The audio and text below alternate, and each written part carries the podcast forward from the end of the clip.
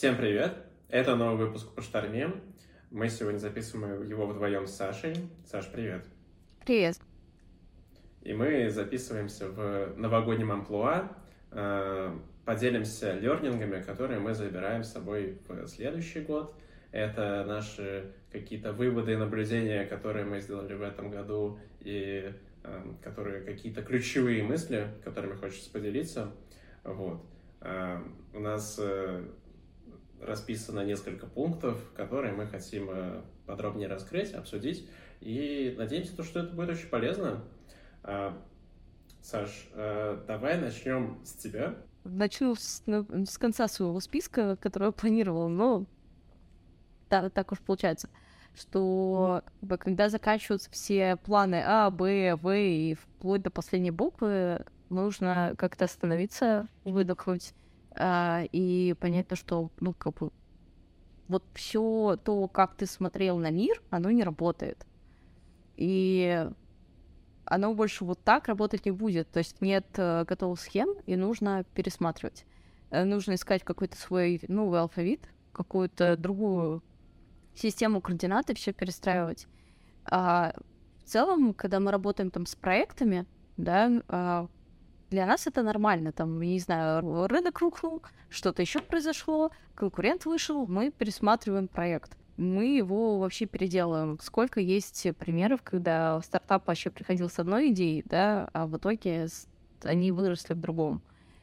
А, мне кажется, вот сейчас очень важно от, от своей прошлой системы координат немножко оторваться и вообще пересматривать переделывать вот все свои пути, потому что, ну, у кого-то это может уже, ну, как бы, все то, что ты планировал, оно рухнуло. Возможно, кому-то повезло, и они идут своим путем, который у них был.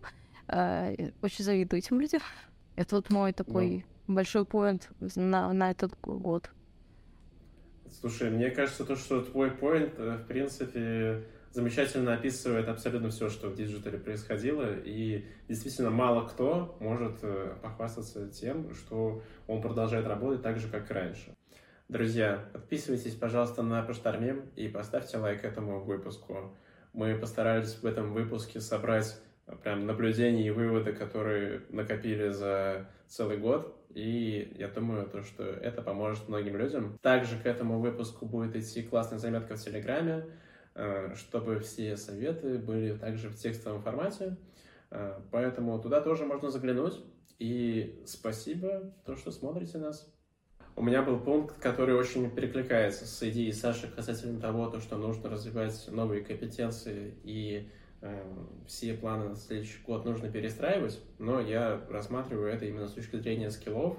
И вот у меня такой интересный вывод появился о том, что если ты занимаешься каким-то проектом, каким-то делом уже пару месяцев, и ты все еще не освоил всю подноготную, то, скорее всего, э, с тебя спрашивают достаточно скромный результат, и, вероятно, это место тебя не челленджит. Может быть, тебя не челленджит э, руководитель, может быть, сам проект вяло текущий и не требует там, достижения каких-то вершин да, и революций. Но, но это, скорее всего, факт. То, что вот ты вышел на какое-то плато, и у тебя нету потребности дисраптить как-то свои задачи, по-новому на них смотреть. Вот. Я в этом случае предлагаю задать, наверное, самому себе в первую очередь вопрос, к чему тебя, в принципе, может привести работа на этом проекте. То, что ты не прыгаешь выше головы и не поднимаешь свою собственную планку, скорее всего, в долгосрочной карьерной перспективе, это скажется не самым хорошим образом. И ты должен ответить для себя на вопрос, что либо это какая-то ситуация, ну, которая у тебя сейчас есть, и она тебя в жизни устраивает, либо я советую суетиться, может быть, искать новые проекты, может быть, челленджить больше самого себя. Так тоже бывает. Мы не все можем в одном моменте да, сменить работу, сменить проект. Короче, это очень серьезный звоночек, и такая метод самодиагностики, который я все предлагаю. Тут я однозначно соглашусь э, по поводу скиллов, то, что если ты чувствуешь то, что ты чем-то пользуешься, и ты в этом не уверен, не совсем понимаешь, э, как это работает и так далее, с этим нужно прям глобально разбираться, потому что, во-первых, это может быть э, в дальнейшем точкой роста, если ты в этом разобрался и поработал, и понимаешь, как условно делать этот кейс, да, но тут важно, во-первых, не перегибать периодически с хардскиллами, потому что их можно учить бесконечно, и можно как бы хватать не то чтобы лишнего в харде, они никогда не бывают лишними, да, но тем не менее а, понимать э, действительно, на, каком, на какую глубину тебе это нужно. А, но мне кажется, что есть э, категория soft skills, которые, которую важно развивать вне зависимости от того, на каком то проекте, что ты делаешь, а, потому что soft skills, особенно там иностранные языки, это то, что вытянет тебя вообще из любой ситуации. А, по крайней мере, мне так кажется, что ты можешь переходить из сферы в сферу, да, э, где будут меняться харды, но твои скиллы того, что ты умеешь строить коммуникацию, ты умеешь э, себя презентовать, э, возможно, там управлять э, командой, да, строить себе коммуникацию, э, правильно получать задачи и отдавать задачи, например, да. Э, мне кажется, вот, вот эта вещь со софт-скиллами, вне зависимости от того, что вообще э, делать э, в жизни, э, это ну, то, что помогает вообще выползти эти софт-скиллы, они тоже имеют вполне себе понятные, кстати, методики развития. Так, такие вещи, как целеустремленность, креативность, а, коммуникабельность. Это вещи, ну, на которые и темы, на которые написаны э, книги, на которые есть лекции классные, на которые э, ну, есть именно специалисты вот в этих областях тоже. То есть э, это, в принципе, можно даже так же прокачивать, как и харды. Еще я хотел сказать, то, что достаточно важно быть междисциплинарным. Прокачивая свою междисциплинарность, вы позволяете себе выходить, на самом деле, за очень большие рамки. Вы можете брать проекты, которыми вы бы раньше бы никогда абсолютно не занимались. То есть зачастую бывает так, то, что вы работаете над каким-то проектом, и то поле, и та часть проекта, которой вы, вы развивались, она уперлась. Она просто уперлась в потолок, и требуют уже раскачки в немного другую сторону. Э, другая сторона — это может быть какой-нибудь интерфейс, это могут быть соцсети, это может быть там перформанс-маркетинг, э, это может быть огромное количество вещей. И, собственно, вы можете расширять свою ответственность и брать на себя больше. И таким образом и как-то и карьерно расти, и развиваться со стороны, с точки зрения скиллов. Но вам нужно убеждать людей в том, чтобы вам эти новые части передавали, чтобы ну, на вас могли положиться, чтобы э, вас не боялись попробовать в новом для себя деле.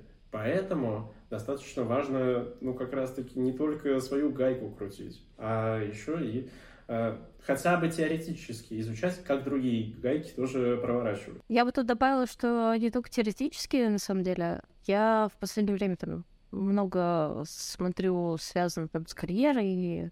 Понятное дело, когда начинаешь искать работу, в основном начинаешь смотреть вот эти все видосики про карьеру и все остальное. Плюс какие-то а, анализ вообще digital рынка и вообще что происходит. И слышала комментарии, вот честно, даже примерно не помню, кто сказал, а, но была очень а, хорошая фраза, хороший комментарий, что раньше, а, буквально там вот несколько лет назад, был больше спрос на узконаправленных специалистов. То есть вот ты сидишь, делаешь ВКонтакте, или ты сидишь, делаешь Яндекс, там, настраиваешь рекламу, да. Сейчас э, больше спрос на тех, кто такой многорукий шило и может все. То есть нужно больше себе сочетать компетенции, чем это было, например, э, лет пять назад. То есть если ты интернет-маркетолог, ты должен вот прям э, быть фулбак. Вот все, вот все, все, все нужно иметь. Уметь э, понимать, э, иметь какие-то хотя бы базовые знания, потому что, во-первых, если ты идешь в стартап, например, э, зачастую потестить гипотезу тебе нужно самому. Даже если ты менеджер, скорее всего, тебе скажут, мы не понимаем, сколько тебе надо дать бюджета, мы не, мы, не, мы не готовы нанимать тебе никакого специалиста, агентства или что-то, делай сам. Вот ты сам нам принесешь результаты теста, и тогда мы тебе выделим бюджет. Например, там сейчас обучаюсь э, как на продукта, да, я понимаю то, что часть э, меня очень сейчас спасает то, что есть опыт в маркетинге.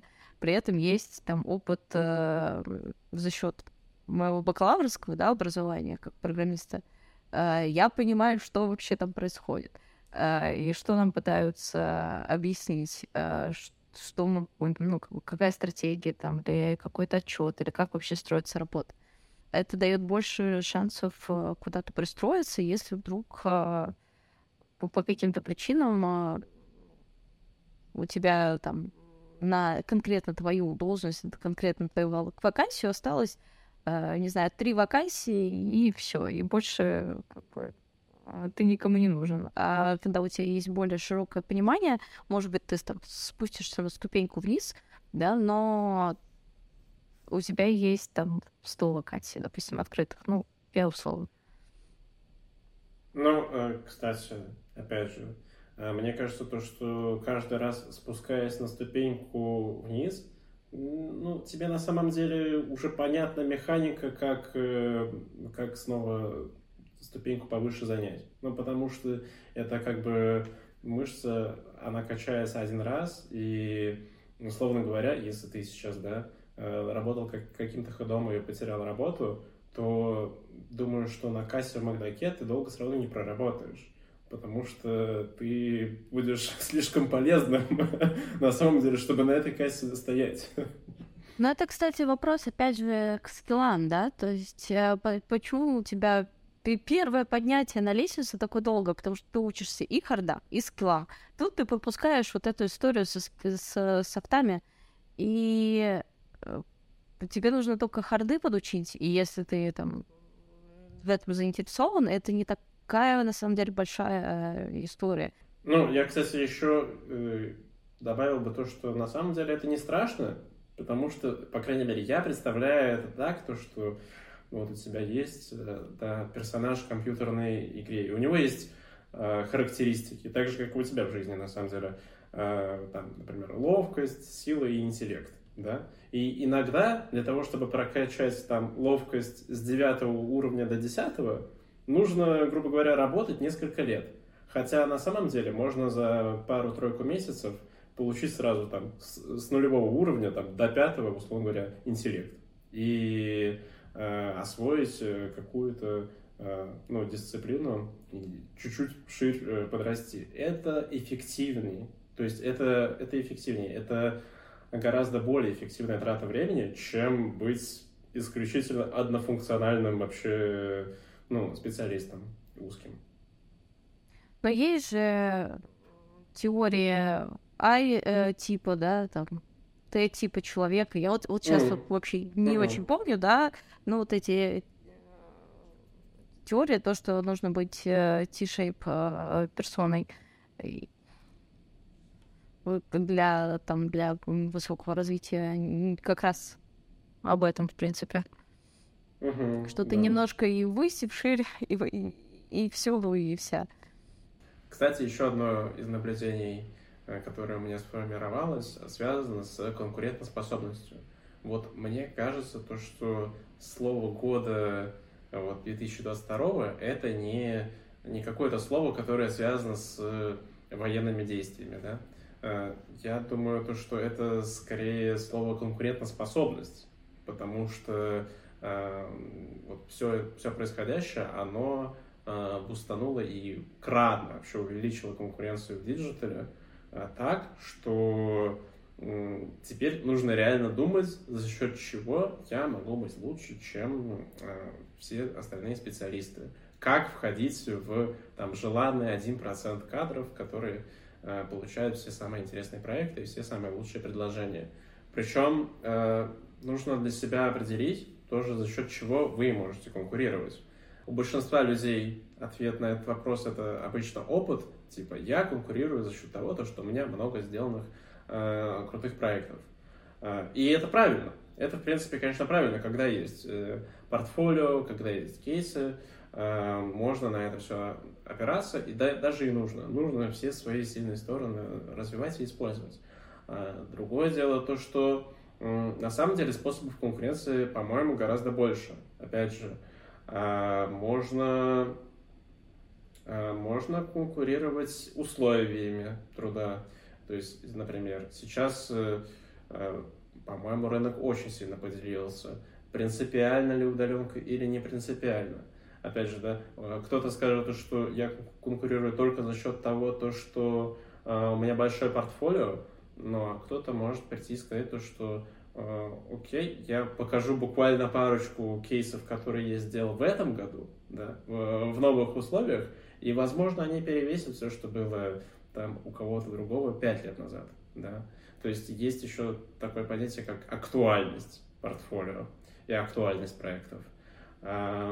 Ну и, конечно, э, изменились прайсы, э, изменилась оплата труда по крайней мере, у меня, как у кандидата, есть э, э, такой, так я воспринимаю эту картину, что у тебя есть несколько параметров конкурентности, и ты можешь э, их э, регулировать и как-то выкручивать. То есть сильное портфолио, э, там, ты гибок в плане условий работы, это там, дает тебе выход на большее количество проектов. Кто-то скажет то, что, окей, я смотрю только удаленку, но у меня очень классный английский, потому что инвестировал конкретно вот э, в этот скилл. Теперь можно смотреть и, западные проекты. В общем, мне кажется, каждый должен найти, найти для себя ответ. И если этого ответа нету, то ну, его нужно прорабатывать. Э, и прорабатывать не когда-нибудь, а сейчас. Потому что мы в очень-очень э, плавающем мире сейчас вообще работаем. Ну, да, вот по поводу плавающего мира а, у меня тоже был там пункт по поводу того, что не стоит э, держать э, все яйца в одной корзине, а вот эту соломку, которую ты должен подселить, тоже в одном месте лучше не держать. А, и вообще очень э, диверсифицировать э, все риски, какой-то риск-менеджмент лично для себя, да, провести. Понимать, как, как, какие у тебя есть шаги, какие у тебя есть ну, вещи, от которых ты не можешь отказаться а какие вещи, которые тебе очень нужны, а, ну, ты можешь отказаться и так далее, ну, то есть как-то приоритизировать. А, а потом сесть и э, располовинить это, потому что особенно то, что очень хочется. То есть вот создать какую-то, понимать, твоя прям минималка-минималка, а так в целом разделять в плане работы, знать, что у тебя есть там какие-то ты знаешь собеседование, или ты знаешь какие-то, у тебя есть какие-то фрилансы, или есть какие-то опции, где ты так или иначе сможешь там подработать. А, в плане сферы деятельности, то, что ты можешь э, нормально перевестись в одну или в другую сторону без э, там, большой потери, или ты готов на эту потерю. Подготовиться там, я не знаю, все документы, вот они у тебя точно Э, все лежат, ты знаешь, у тебя есть там запасной э, аэродром. У меня, допустим, просто случилась такая история, что э, в конце февраля, там, в самую первую э, волну попала э, точка мой банк, и мне резко, чтобы получить зарплату, э, да, э, получить оплату моего труда, мне пришлось резко делать э, новый бизнес-счет. И там за счет этого как бы, тоже были проблемы. То есть везде, где можно иметь какой-то дубликат, который не является таким пассивом, который надо кормить, а, лучше иметь какой-то вот прям запасной план. И еще один запасной план. И вот и еще и еще, если он не сработает. То есть вот максимально размазать свои риски, э, иметь подушки безопасности в каких-нибудь очень больших объемах, насколько это возможно, и в целом прям просчитывать, просчитывать ходы э, на не на один, не на два, а желательно на десять. Это немножко а, противоречит пункту, который я говорила в начале, да, про то, что когда планы все закончились, как бы нужно начинать строить новые.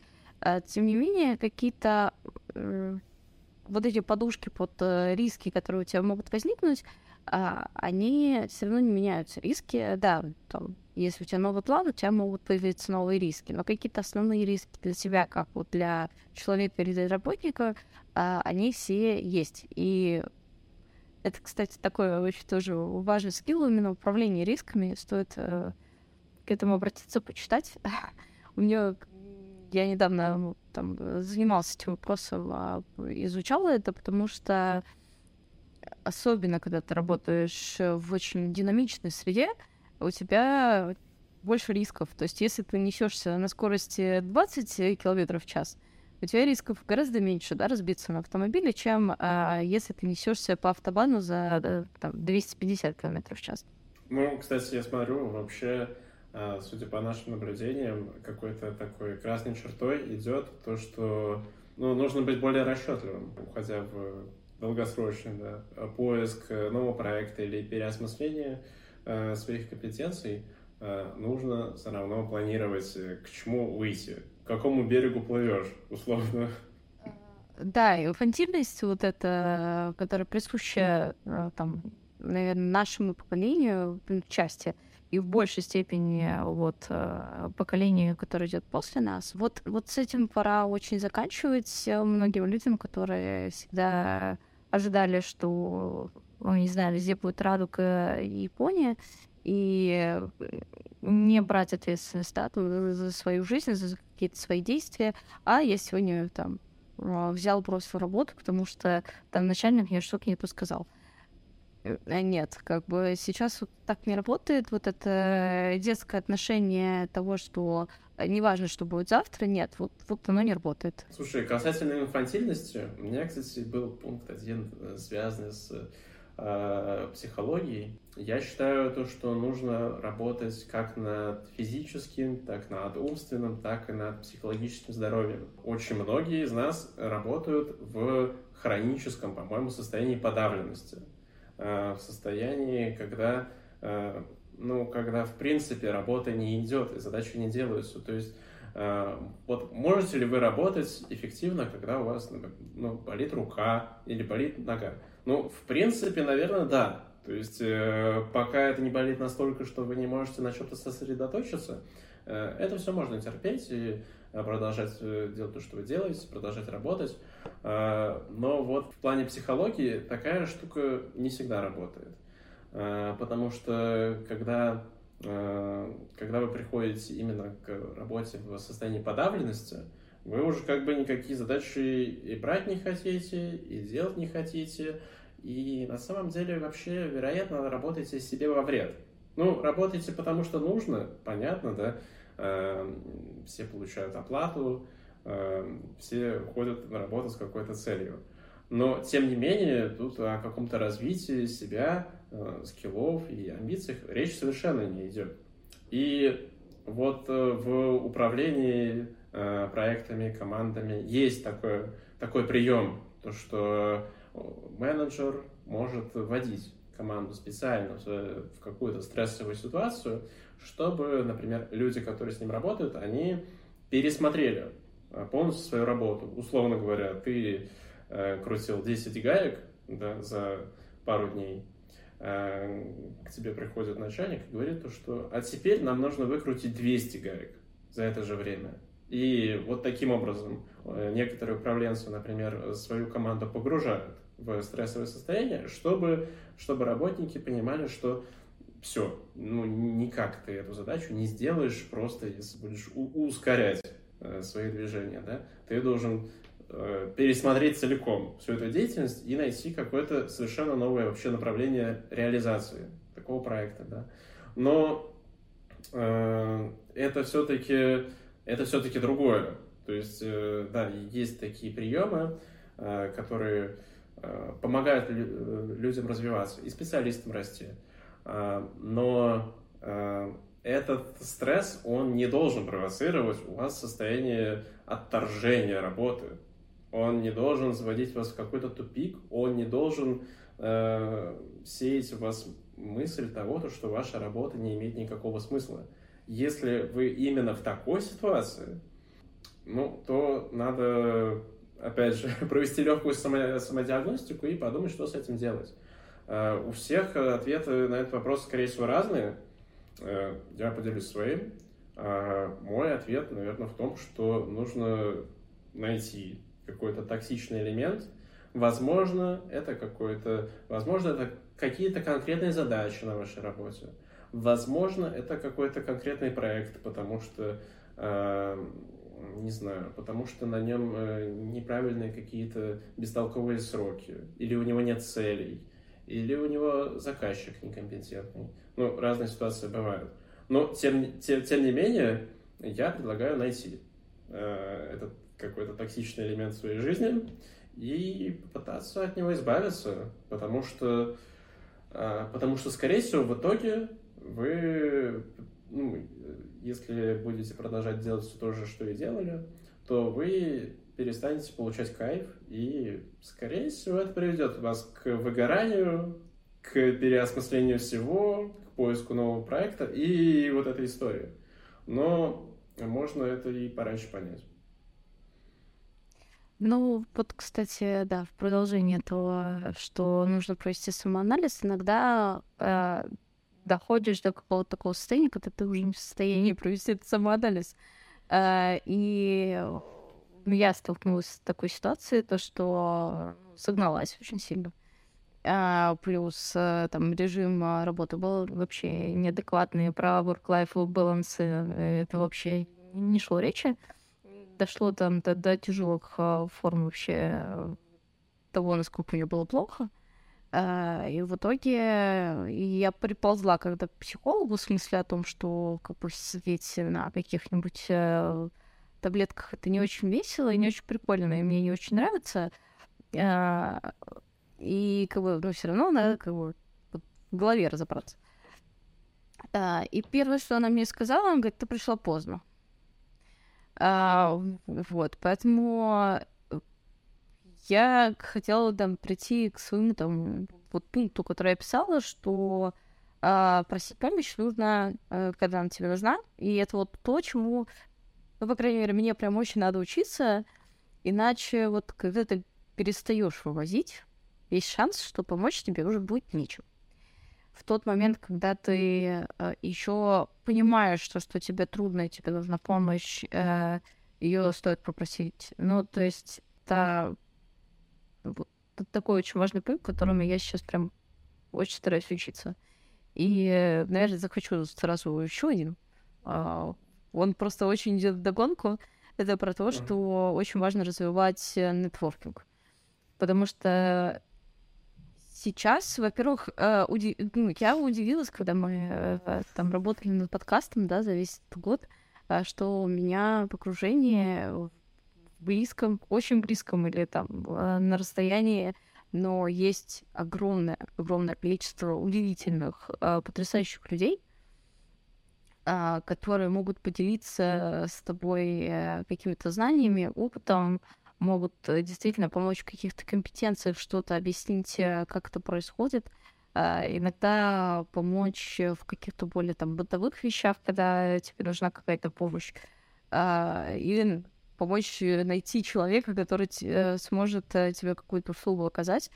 А, то есть это настолько важный, опять же, скилл строить вот эту сеть контактов, строить ее правильно и правильно ее поддерживать. Э, я даже там проходила пару марафонов по нетворкингу за год, и для меня это был настолько большой интересный опыт. Ну, у меня сейчас, допустим, есть чатик, там, я не знаю, из, наверное, 70, может быть, 90 человек, которые либо являются топ-менеджерами, либо являются а, овнерами бизнеса. И я понимаю, что мы все собирались вот на этой площадке с целью о том, что причем это не просто вот они есть в чатике. Они написали э, там анкету, чем они занимаются, что они делают, где у них есть компетенции, в чем они могут помочь и в чем нужна помощь им. И ты можешь предложить их свои услуги, они могут предложить э, тебе какие-то свои э, услуги, знания. Э, вы можете просто поддерживать там общение. То есть э, люди понимают, как бы, да, для чего они туда пошли, но тем не менее я знаю, что если мне нужно будет какой-то решать бизнес-вопрос или рабочий вопрос, у меня есть опция обратиться вот к, ну, к какому-то очень дальнему там, да, кругу нетворкинга. А в плане друзей, например, ну, ну большая часть наших гостей — это те люди, с которыми э, я поддерживала общение там э, долгое, долгое время. На самом деле, э, спас наш, спасал наши выпуски, наши не только за счет э, наших гостей, э, которым мы, конечно же, благодарны, но и людям, которые оставались за кадром. Кто-то выставлял свет, кто-то монтировал, и иногда это были люди мало знакомые, кто-то более знакомые там, и, и так далее. А, и на самом деле мы не всегда оцениваем, сколько контактов мы имеем и их качество, а, хотя есть прекрасный блог, а, вспомни там пять друзей, да, и вот э, что составляет твое окружение, тем ты будешь. И очень важно строить вот свое окружение под себя. Если ты там самый умный в комнате, да, ты не, ты не в той комнате. Это все не зря говорится, на мой взгляд, опять окружение тебя взращивает очень сильно. Если ты боишься говорить про свои какие-то цели э, людям или чувствуешь, что, что тебе как-то некомфортно обсуждать то, что ты чего-то достиг, ты начинаешь обесценивать себя в том числе. Ну, то есть у меня были иногда какие-то такие токсичные связи э, и общение, когда я там говорила о том, что я вот сделала вот это, и, и меня это очень дорогило, поднимало, э, и я хотела продолжать э, что-то делать. Я говорю, ну, типа, это фигня какая-то, это вообще э, чушь какая-то, делать не надо. И ты сразу теряешь мотивацию, от... и тебе же вроде как бы не надо что-то другое искать. Это еще один, кстати, пункт запасила, который у меня был э, в списке, э, по тому, что тебя как бы все равно осудят, а что бы ты ни делал. Поэтому делай, что должно, и будь что будет. А, но, тем не менее, наше окружение очень а, сильно а, формирует а, наши границы восприятия. А, если у тебя, у всех а, твоих друзей, а, не знаю, а, хорошие там рыночные зарплаты, они где-то работают в каких-то крутых компаниях и так далее, ты будешь понимать, что это не вот они все там все наворовали, или это их там папа бизнес пристроил и так далее. А, ты понимаешь, что люди работали, они, они находятся рядом с тобой. Они с тобой вот, плечо к плечу, ты понимаешь, как они развивались. И для тебя это тоже формирует некоторое видение того, что ты тоже это можешь. Ты можешь подчеркнуть какие-то, в том числе и софт, и хард скиллы именно от них какой ролик на Ютубе тебе э, до конца это не откроет так, как твой друг, который сидит у тебя в кафе и рассказывает э, про то, как он что-то делал. А что делать, если друзей нет? Вот, вот все, все говорят про нетворк, нетворк, ну, типа, uh-huh. все советуют мне, например, заводить, да, новые знакомства, а, а типа, а, ну, как? А я в этом плане прям выходила очень а, из зоны комфорта а, где-то а, как раз а, в июле, в, в августе, когда поняла то, что э, у меня жутчайший невроз, э, выгорание и все остальное. Э, и за счет того, что я пыталась там пробовать что-то новое, у меня появились опции того, чтобы как-то находить новые знакомства, новых э, людей.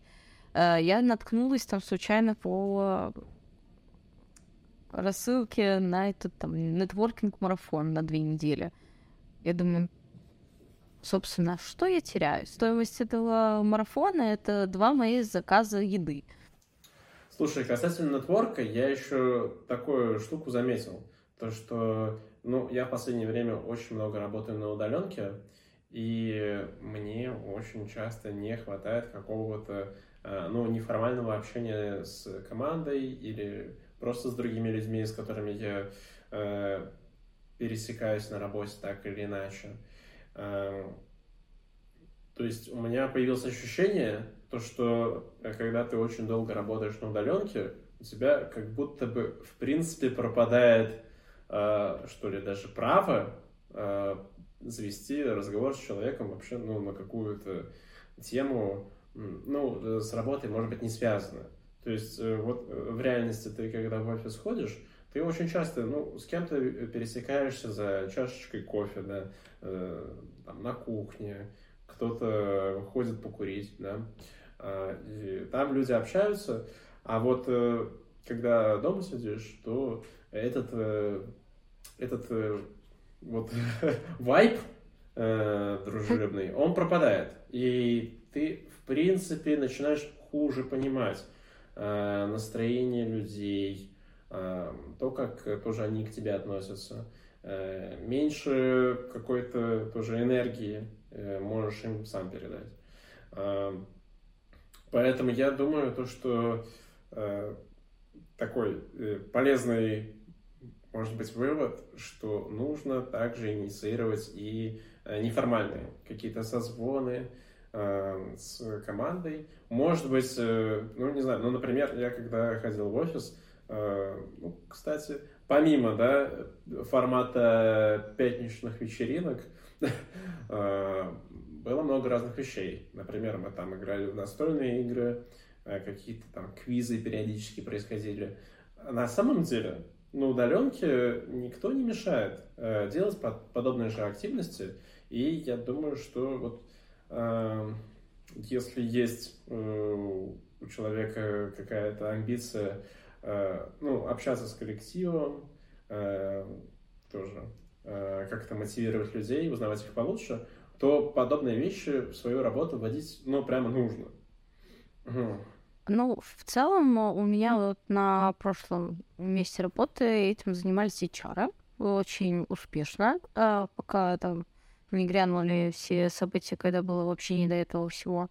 Да, в целом у нас были и можно было и на квиз сходить, и просто почаевничать э, там что-то, что-то типа нетворкинг клуба было. А учитывая то, что команда интернациональная, а у тебя заодно и английский клуб. А, были всякие квизы по поводу того, чтобы э, там коллеги дают о себе э, пять или сколько-то фактов, и тебе нужно было угадать, как, какой из них правдивый, какой нет. Uh, например, и потом они чуть больше рассказывали о каких-то своих uh, внерабочих активностях. Ну, например, там то, что прыгнул с парашютом или забрался на какую-нибудь гору или что-нибудь в этом роде. И надо было угадать, сделал он это действительно или нет. Вот. А это действительно очень интересно, потому что можно узнать uh, о каких-то вещах, о хобби. Я еще тут всегда сетую за то, чтобы максимально заполнять э, свои рабочие профили. А, в том же, там, я не знаю, слаке, как многие общаются, оставлять ссылки на свои соцсети. Я понимаю, что не все это любят, но, тем не менее, как бы я всегда открыта к какому-то неформальному общению, всегда пытаюсь тоже да, его инициировать, насколько это я могу, либо участвовать в каких-то движухах, которые инициирует другой. Поэтому uh-huh. тут полностью поддерживаю, конечно, эту идею, что, а, в принципе, структурировать общение, а, особенно сейчас в других реалиях, да, когда вы все там работаете преимущественно из дома, раскиданы иногда и по разным городам, странам, а, разговариваете на разных языках и так далее, коммуникация становится действительно какой-то частью работы. И совсем отказываться от того, что туда нужно вкладываться, ну, тоже неправильно. И я вспомнила одну штучку, которая меня, а, которая офлайновая на самом деле, но у нас был бот в Slack, назывался Donut бот или что-то такое. Собственно, он раз в неделю, если не ошибаюсь, по понедельникам находил тебе из подключенных пользователей рандомного человека, с которым ты должен сходить на обед. А, вот. Э, и, соответственно, пообщаться как-то неформально. Ты мог участвовать, мог не участвовать в этом боте, тебя никто не заставлял. В принципе, да, создание именно среды, э, ну, такой э, приветливой, да, назовем так, приветливой какой-то среды, куда приходят люди, которые более общительны и которые хотят нетворкать, э, с другими не получится, скорее всего. Это обоюдное желание должно быть. Вот. А, да, это, это классная вещь. Да. Но в стартапе, кстати, наверное, удобно то, что э, HR такую штуку делает, и туда приходят все. Ну, в целом, да. А, ну, приходят не все, опять же, приходят те, кто в этом заинтересован. Мне кажется, в маленьких командах гораздо проще это, чем в какой-то большой корпоративной э, истории организовывать. Мне кажется, вот этого а, как-то, ну, маленькие стартапчики, маленькие агентства, они больше под эту удаленку адаптировались вот за счет вот этого какого-то, в том числе организации неформального общения, потому что вот большую корпоративную машину э, запихнуть вот какое-то неформальное общение на удаленке, мне кажется, это прям mm. э, очень большой квест. Мне кажется, а, большой бизнес как-то и не очень на такие темы запарывается. Ну, по-моему. А, то есть, мне кажется, то, что в большом бизнесе иногда проще сделать клуб любителей общаться, грубо говоря, где уже туда набьется 100 человек, и э, вот будет какая-то среда для нетворка. У меня осталась последняя заметка по хардам. Связана она с тем, что Э, мы генерим просто огромное количество встреч. То есть э, количество встреч в календаре э, там, многих руководителей, менеджеров, даже специалистов, ну, оно просто нереальное. Иногда нужно да, встречу планировать за неделю или за две. И вот кажется то, что мы так много времени инвестируем в, в переговоры, но на самом деле достаточно небольшое количество человек к ним как будто бы готовятся. И, ну, опять, это заметка скорее для самого себя, да, э, это э, заметка про то, что можно в своих скиллах э, подкачать. И я в этом году обратил внимание на то, что подготовка к встречам зачастую может быть даже более важна, чем сама встреча. Поговаривают, что после драки кулаками не машут. И со встречами тоже очень часто так получается, то, что вы о чем-то договорились, а потом ты знаешь, через пару-тройку часов понимаешь, что, что типа, ну, надо было мне сказать другое, что-то как-то договорились мы как-то неудачно, неэффективно. Может быть, надо вообще, типа, списаться в личке потом и изменить все, все, что мы обсудили. Вот. А, ну, у меня таких ситуаций было много, прям признаюсь. Кстати, совершенно незазорно а, попросить и собеседников, например, к, к встрече ну, подготовиться, чтобы они, они пришли, вы могли обсудить какой-то проект, а не чтобы это было вот так вот, что вы созваниваетесь, и ты получаешь достаточно абстрактные да, пожелания по поводу того, что должно быть, как должен выглядеть сайт, как должен как должны выглядеть там соцсети, какой должен быть продукт. А вот потом ты эти абстрактные пожелания да, осмыслил и начинаешь заказчика этой задачи, а, этого проекта ну, докапывать, Э, отгружать ему какие-то вопросы, а проще зачастую попросить тоже человека, ну, блин, эффективно использовать и твое время, и его, и подготовиться. Для этого существуют брифы и написание адженды встречи. А, я не помню, кто-то а, моей знакомых рассказывал, что он не принимает встречи, если там нет описания. О, радикально. Ну, кстати, кстати, радикально и правильно. Надо тоже так делать.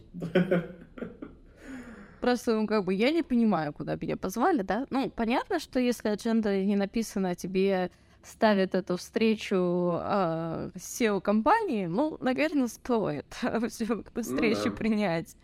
Да, а, если тебе ставят кто-нибудь э, там из команды там, или из смежных команд, или даже из твоих заказчиков, э, если, ну, перед встречей лучше, чтобы заказчик там отправил бриф. Э, потому что на встрече вы как раз его детализируете, да? Э, вот, ну, э, тут важно построить именно вот изначально э, эту систему того, э, как тебе отгружается это все. И мне кажется, это прям такая ну, корпоративная культура должна быть того, что ты э, нормально объясняешь э, вообще человеку и тут стоит руководствоваться одним простым правилом, что относиться как бы, к времени другого человека как к своему. Вот тебе ты бы понял эту задачу, если тебе ее просто там а, вот в таком виде написали. Э, лучше лишний раз дать по 10 дополнительных ссылок, если человек и так в курсе там, чего-то происходящего, ну, он просто их проигнорирует, да, он не будет там залезать в материалы. Если он был не в курсе, или он забыл, или ему что-то непонятно, ну, нужно прям а, очень а, э, четко иметь а, формализованное, ну, в, в моем идеальном мире, по крайней мере, это формализованное а, описание, какая-то документация и так далее. Ну, ты правильно сказала то, что да, брифинги, а, они а, дают ну, определенную стройность вообще мысли, да, разговора и продуктивность вот этого всего времени. А, ну, плюс, опять же, когда ты и пишешь бриф, и проводишь дебрифинг потом, а, ты зачастую проверяешь статусы и все-все-все-все детали, да, по тому проекту, который вы будете обсуждать. То есть э, ты как бы, ну, апдейтишь его статус для себя, и тоже хорошо, э, что, в принципе, как бы там встреча не прошла, что бы вы там не обсуждали, у тебя как бы рука на пульсе э, того дела, которое вы сейчас будете обсуждать. Э, ну, даже если как-то, не знаю, неудачно пройдет встреча, э, ну, вы будете понимать, в каком в какой, в какой ситуации сейчас проект, да, и вы будете понимать то, что у тебя, э, ну, ты предметно понимаешь, о чем идет речь. Потому что иногда некоторые проекты в больших компаниях просто, ну, как бы плывут абсолютно бесконтрольно. Э, поэтому вот такие подготовки, э, они очень помогают. А я поэтому говорю про некоторую формализацию процессов, э, чтобы вот эта бесконтрольность немножко взять все-таки под контроль. Как ну, да. Немножко тавтология, но по сути. Да. Еще я выделил по поводу встреч отдельный такой моментик. То, что нужно э, и развивать в себе, и, в принципе, изучать конфликтную коммуникацию, потому что, ну, Э, зачастую встреча подразумевает какие-то переговоры, и далеко не все переговоры можно провести вот таким образом, то что типа разрешить какой-то да, э, конфликт до того, как он произойдет. Но э, все равно, рано или поздно, вы, скорее всего, окажетесь в ситуации, когда для того, чтобы вот таким образом избежать конфликта, вам придется просто пойти на компромисс до, вот, до всего обсуждения и спора.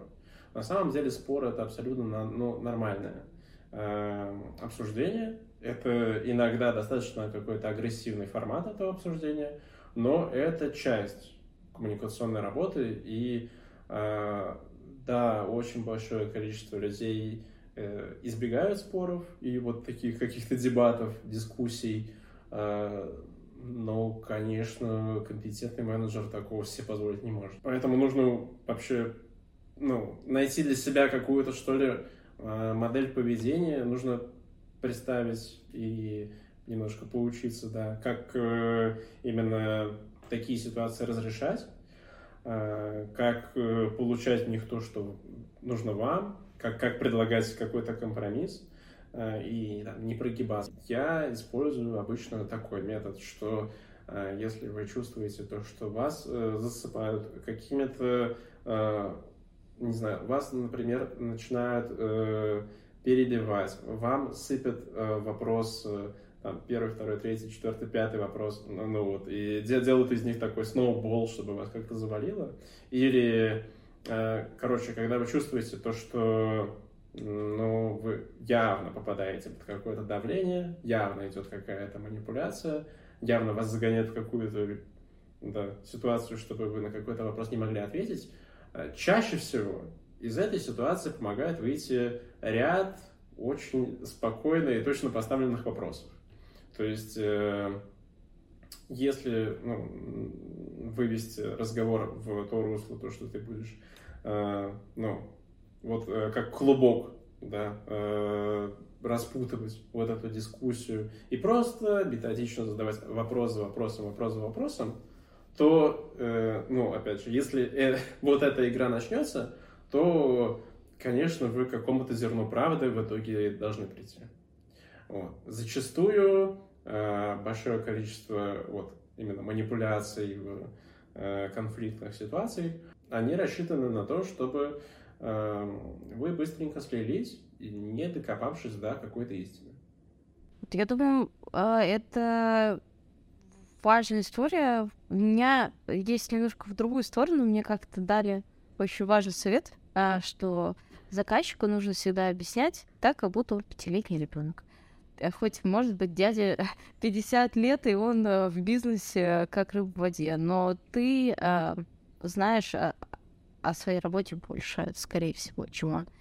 Вот. А в целом, я думаю, мы э, сейчас пытались э, за время подкаста создать какого-то сверхчеловека, э, который всегда собранный, внимательный, но при этом гибкий, э, эмоци... с высоким там, эмоциональным интеллектом, отзывчивый, э, с нетворкингом и так далее. Я не представляю, как это все вмещать в 168 часов, которые есть у всех нас э, в неделю, да. Э, но, тем не менее, я думаю, что те пункты, которые мы озвучили, станут э, векторами развития, по крайней мере, там, для тебя, для меня, и, может быть, кто-то из наших слушателей почерпнет для себя э, что-то, да, обратит на что-то внимание, э, это будет очень здорово. Я надеюсь, вы подпишетесь э, на нас, на наш подкаст, на наш канал в Телеграме, потому что Туда мы как раз э, сбросим все важные ссылки, материалы. Вот. А, я думаю, на этом можно прощаться. И всем, надеемся, гораздо более приятного 23 года. Пока. Всем пока.